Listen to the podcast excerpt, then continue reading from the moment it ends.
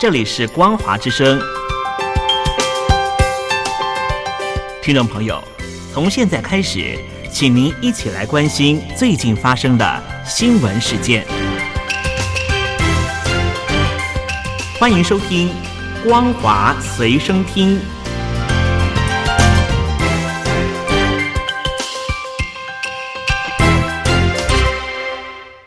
听众朋友您好，欢迎收听《光华随身听》，我是王琦。今天是八月十一号，星期三。马上带大家关心的第一则重点新闻是有关于北京冬奥。东京奥运落幕，全球目光随即转向了明年二月初登场、被众多团体以及人士要畅言抵制的北京冬季奥运。就有分析指出，北京冬奥是否遭到有效抵制，要是美国政府的态度。未来三个月将会是关键期，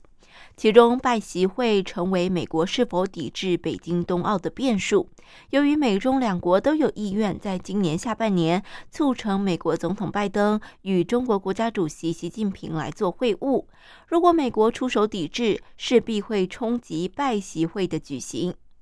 香港媒体分析，东京奥运主办国日本的媒体近期对于北京冬奥是否可能遭到抵制有更多的讨论。除了整理出了各种抵制的诉求，还指出北京冬奥会面临两种担忧：首先是疫情，第二就是抵制的问题。相关报道还引述了外交界人士说法，指出中国领导层正在认真考虑北京冬奥的防疫举措，确保举办一届安全的冬奥会。其中，中方设想到的最坏状况就是中国疫情届时转趋严峻，同时有很多西方民主国家抵制北京冬奥。与日本媒体相比，欧美媒体对于北京冬奥可能遭抵制的报道相对是比较少的。其中，美国媒体多半只是报道下一场奥运北京冬奥已经不远，中国又将走上世界舞台。而中国官员借由出席东京奥运的机会考察防疫措施，也作为北京冬奥防疫的参考。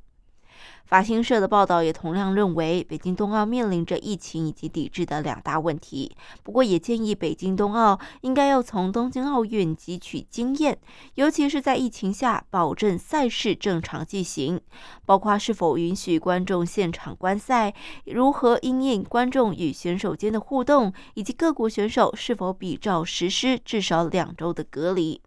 二零二零年以来，因为新疆、香港的人权问题而呼吁抵制北京冬奥的声音始终不断，主要来自于美国、加拿大国会、欧洲议会以及个别政坛人士，以及众多人权组织，还有人权活动人士议题的展开。而到目前为止，并没有国家宣布将对北京冬奥进行外交及参赛抵制，也没有赞助企业宣布退出。即使是带头围堵中国的美国，也未曾表态，只是表示将与盟国协调立场。而像日本也以美国马首是瞻，但不排除类似的抵制声音有继续壮大之势。这当然也是与当前中国所面临的国际舆论不利环境有关。报道分析，美国拜登政府正在寻求拜习会，这是下半年外交工作的重点。如果拜登政府屈从美国国内施压，推动抵制北京冬奥，势必将会影响拜习会的举行。因此，拜登政府是否出手抵制北京冬奥，关键就看未来的三个月。那么讲到了中国大陆的疫情，中国大陆昨天是新增了一百一十一例的 COVID-19 确诊病例，其中境外移入病例就有二十八例，本土确诊病例就有八十三例，而本土没有症状感染的就有七例，分别是分布于江苏、湖北、河南、湖南、云南以及北京。而本土确诊最多的江苏，五十四例全部都是由扬州市所通报的。扬州这一波本土疫情起于当地的棋牌室群聚，之后是快速的向外扩散。再来要带您关心，我国外交部长吴钊燮七月宣布，台湾将在立陶宛设立驻立陶宛台湾代表处，这将是台湾在欧洲国家与中国邦交国成立第一个以台湾为名的代表处。而中国外交部昨天是宣布召回中国驻立陶宛大使。中国大陆学者就指出，撤回大使是严重程度很高的行动。这个举动呢，在中国外交是很少见的，这也是一九九五年召回驻美大使以后第一次有这样子的动作。环球时报网站就引述了中国社会科学院欧洲研究所副所长刘作奎所说：“立陶宛允许民进党政府以台湾名义设立代表处，比此前捷克议员访问台湾还要更严重。中方的反击力度是在意料之中。”而中国国际问题研究院欧洲研究所所长崔洪建则说，立陶宛触犯到了中国的核心利益，已经直接影响到两国关系的政治基础。中方召回大使的举动，意在向立方传达绝不接受的明确态度。而这个举动也在中国外交的历史上非常少见，说明两国关系已经遇到了严重挫折。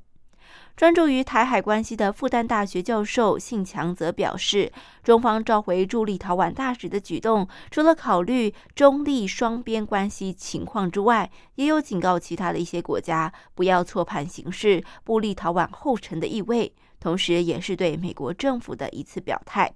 报道指出，中国上一次召回驻外大使还要追溯到一九九五年，当时因为美国政府允许中华民国总统李登辉访美，大陆方面是召回了时任驻美大使李道玉。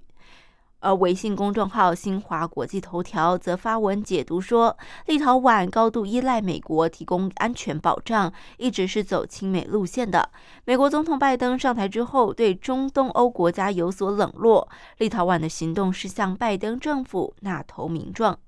文章引述了中国国际问题研究院专家杨博文认为，中东欧国家，尤其是波兰和波罗的海三国，视俄罗斯为心腹大患，依赖美国提供的安全保障。在克里米亚入俄、乌克兰东部持续冲突、白俄罗斯局势动荡等背景下，立陶宛等国越发担心俄罗斯会恢复前苏联时期的势力范围，所以对美国的安全需求有增无减。那么，今年五月，立陶宛表示已经退出了中国与中欧及东欧国家的十七加一合作机制，也说这个机制是构成了中国分裂欧盟的因素。那么，对于中国召回中国驻立陶宛大使，美国国务院今天是谴责了北京报复性的作为。美国国务院发言人普莱斯在简报当中强调，美国与北大西洋公约组织盟友立陶宛站在一起，谴责中国撤回驻立陶宛大使，并要求立陶宛召回驻中大使等报复性作为。在欧洲伙伴与台湾发展互卫关系、抵抗北京胁迫性行径之际，美国给予他们支持。普莱斯表示，台湾是公共卫生、先进制造业与民主治理等诸多领域的全球领袖，国际社会受惠于台湾往来，包括美国在内，各国都应该要能够决定自身一中政策轮廓的样貌，不受到外在的胁迫，而美国就是这么做的。对于媒体提问，如果其他国家考虑在台湾设立大使馆，布莱斯也表示支持相互交往。有台抗中立场鲜明的共和党籍参议员卢比欧办公室今天也推文表示，中共的惩罚性外交无法让民主国家晋升，停止支持台湾。卢比欧办公室指出，台湾是印太区域耀眼民主典范，如立陶宛的自由国度，有权利与同为民主政体的台湾往来。我们必须起身抵抗中共的侵略。各位亲爱的听众朋友，以上就是今天为大家所整理的光华随身听的新闻。感谢您的收听，我们下次再会。